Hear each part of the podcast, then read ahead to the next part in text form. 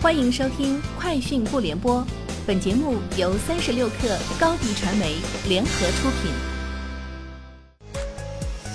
网罗新商业领域全天最热消息，欢迎收听《快讯不联播》。今天是二零二一年五月七号。近日，因玩家未经腾讯授权直播《王者荣耀》游戏，直播平台火山小视频被广州知识产权法院认定侵权。法院一审判决平台停止直播相关游戏，并赔偿原告腾讯八百万元。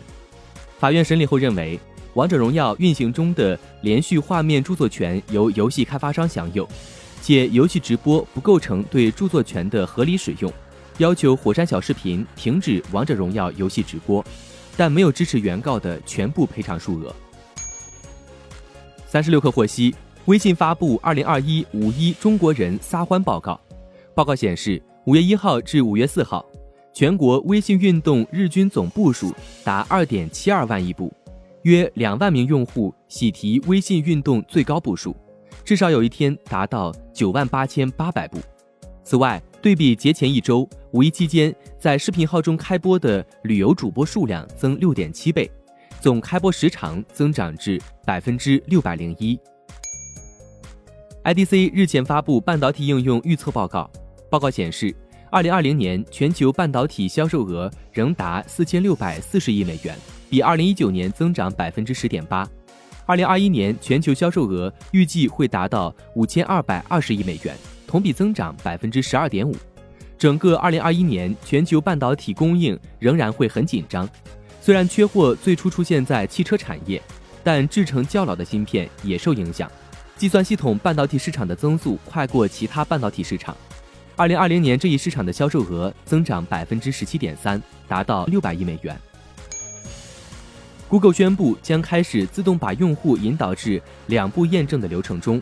每当用户登录到 Google 服务时，系统会要求他们在智能手机上点击相关的提示。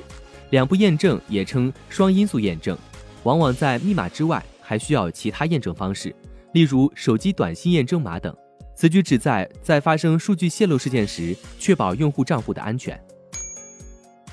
俄罗斯卫星通讯社消息称，根据商业杂志《福布斯》，特斯拉 CEO 埃隆·马斯克为2020年全球薪酬最高 CEO，预计其去年的薪酬约为110亿美元。据福布斯评估，去年特斯拉公司向马斯克支付了大约110亿美元的特斯拉股票股权。2020年在收益方面，马斯克超过了。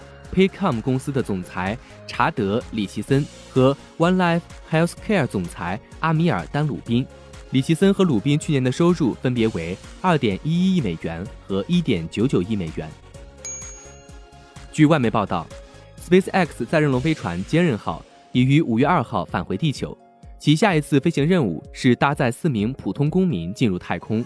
据介绍，其不会返回国际空间站。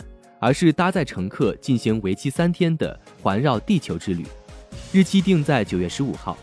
亿万富翁贾里德·艾萨克曼为这项名为 “Inspiration 四”的任务提供了资金。